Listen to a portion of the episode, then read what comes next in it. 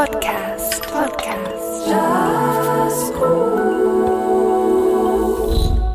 Geschätzte Jazz-Podcast-Hörerinnen und Hörer, willkommen zur Dezember-Ausgabe.